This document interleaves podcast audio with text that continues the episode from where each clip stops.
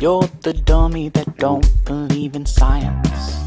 All your projects always be denying.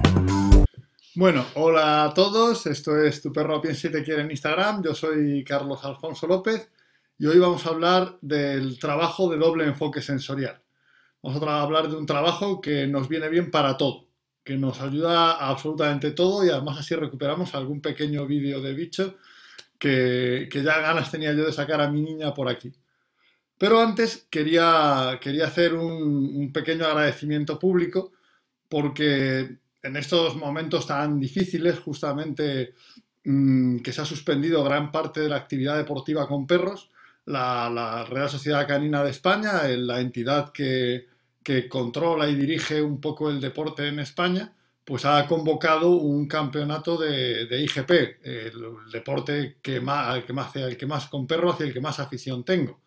El día 21 y 22 se ha planteado un campeonato de España de IGP, una Copa de España de IGP, y esto es una muy buena noticia para todos los que nos gusta el IGP porque, bueno, pues podemos tener de nuevo calendario, eh, ir a ver perretes. Entonces yo desde aquí le quiero agradecer a la Real Sociedad Canina eh, el esfuerzo que, se ha hecho desde la Delegación de Trabajo para un año tan difícil poder ofrecer un campeonato y unas pruebas de, de este deporte.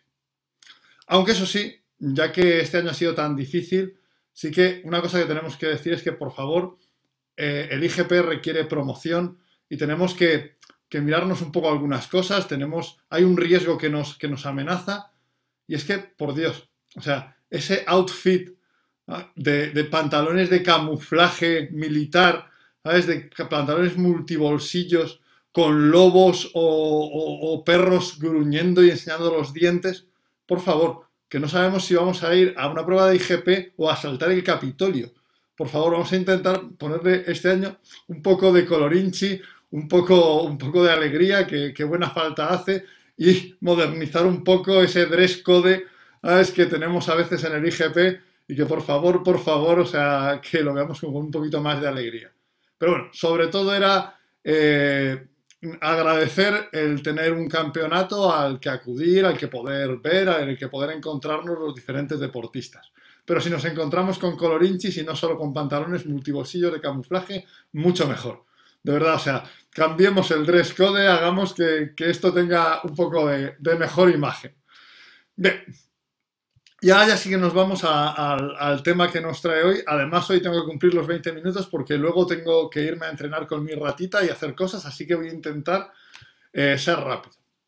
Mira, eh, el doble enfoque sensorial, que es el tema del que estamos hablando ahora, del que vamos a hablar hoy, el que vamos a explicar, es que el perro tenga una doble atención mantenida y de detalle. Es decir, que el perro eh, sea capaz de, con un sentido, estar atendiendo a una serie de estímulos o situaciones y con otro sentido sea capaz de atender, pero atender con cuidado, ¿vale? A, su guía, a, a la persona con la que está trabajando. Esto es muy importante. Pregunta Jamunoz85 si es adiestramiento positivista. Esto es adiestramiento cognitivo emocional. Mm, que es, lo que se nos da, de lo que se nos da bien hablar, entonces intentamos explicar desde la óptica de adiestramiento cognitivo emocional. Bien, fijaos que todos seguro que, o sea, que, hemos hecho lo de que el perro esté aguantándose las ganas de ir a por algo y decirle, venga, ve, y, que salte hacia, hacia algo, hacia ese algo con nuestra voz bueno, pues ya tengo un doble enfoque, porque el perro está mirando la pelota y en cuanto le digo, mm, puedes ir, salta como un loco a por ello. Esto no es un doble enfoque. El doble enfoque sensorial lo que plantea es una atención fina a una situación continuada. O sea, no como estar esperando como un caballo en, boxes a que, a que se abra la puerta y salir como un loco. Implica tener atención en dos cosas, ¿vale? atención en dos cosas, pues, eh, y, estar siguiendo una situación, ¿vale? Con cada uno de los sentidos.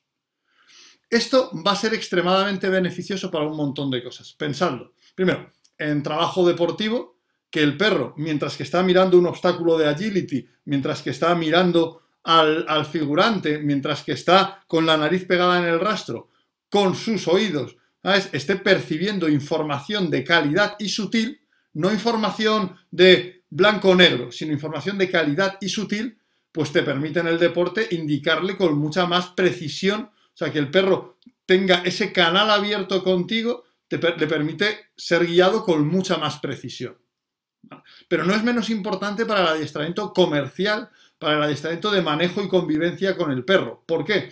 Porque justamente una de las características que tiene el trabajo para, para que un perro se acople a vivir con una familia, a estar, a estar en un entorno normal, es que, es que no, no, se acaba de escucharnos y atendernos en un ambiente multiestímulo y a veces mientras que estás jugando con otro perro, pues ahora tengo que llamarte para que acudas o cuando estás lejos y despistado, oliendo unos eh, rastros de mm, que ha dejado otro perro, tienes que, escucharme, ¿sabes? Y además escucharme no solamente cuando doy, doy un grito y tal, sino tener abierto ese canal de recepción de información. Esto en realidad lo ponía, lo pongo en, Los perros necesitan libertad, en mi libro y lo, puse en la promoción de, de, este programa. No es tan fácil. Tú piensas estar leyendo un texto y a la vez que te estén contando una historia y tener que atender a las dos cosas. O para hacer un, símil más parecido con lo que le vamos a pedir al perro, imagínate estar viendo una película muda, siguiendo el argumento, y que te estén hablando mientras tanto y tengas que atender, o sea, tengas que quedarte con la idea. ¿Vale? Entonces, obviamente esto para, el adiestramiento de manejo y convivencia es, es, excelente porque hace que el perro tenga siempre un canal preparado para recibir información tuya y, no deje de oírte cuando esté entusiasmado con otras cosas.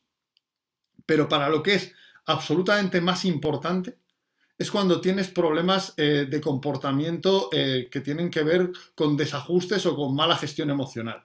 Que un perro, cuando está enfadado con otro perro, sea capaz de escucharte y que, tú le puedas dar una indicación y que el perro se acople a eso, ¿vale? Que el perro cuando está asustado con algo, ¿sabes? Sea capaz de recibir información por tu lado mientras que no puede dejar de mirar lo que le da miedo. Eso te permite ofrecerle andamiaje social, ofrecerle apoyo, ofrecerle una dirección correcta de cómo actuar en cualquier circunstancia. Es como si le tuvieras cogido eh, del hombro y le dijera, venga, vete para esta dirección, aunque esté mirando otra cosa, que atienda, ¿sabes? Que también te atienda a ti. Entonces, que el perro aprenda, mis ojos o mis ojos y mi nariz están en un sentido y por mi oído o mi tacto, nosotros vamos a ver un ejercicio muy sencillo que vamos a poder hacer con el oído, que a mí me gusta mucho para iniciar el trabajo de doble enfoque. Que eso esté buscando a mi guía, que eso esté, ese canal esté abierto, no es algo fácil de hacer. Es fácil cuando es sencillamente el perro está mirando algo que quiere hacer y dices, ah, voy por ello. Eso es fácil, ¿vale? ¿Sabes? Leer y escuchar una película de fondo, la cosa no es disfrutar menos del libro, sino que decía, dice Nomogelo que le hace disfrutar menos del libro. Sobre todo es aprender a atender a las dos cosas. Aprender a atender. Estoy leyendo esto y a la vez estoy atendiendo a la película. No es que lo tenga de fondo. Hablo de atender a dos cosas. ¿Vale? O sea, lo importante es que atendemos a las dos cosas, al libro y a la película en este caso. ¿Vale? Tendríamos que ser capaces de hacer las dos. Aquí no sería posible por la vista. Pero si fuera, por ejemplo, que alguien me cuenta una historia mientras que veo una película, seguro que alguno... ¡Oh, no me cuentes cosas, que estoy viendo esto! ¿Vale? Esto requiere entrenamiento. Una cosa que es importante es que en muchas especies eh, se ha comprobado que tener esta doble atención hace trabajar el cerebro a tope, hace generar unas conexiones y una potencia cognitiva como ninguna otra forma en la que hablemos de un solo enfoque. ¿Vale? O sea, en la que, o sea, el tener que estar, eh, por así decirlo, es, es, el equivalente cognitivo a hacer malabares con varias pelotas. Serás tanto más diestro cuantas más puedas tener en el aire. ¿Vale? Entonces, el ejercicio que, os voy a proponer hoy, que es un ejercicio muy sencillito, lo vamos a ver con bicho, es un ejercicio que a mí me gusta mucho y que se puede complicar muchísimo. Vamos a ver una cuestión básica.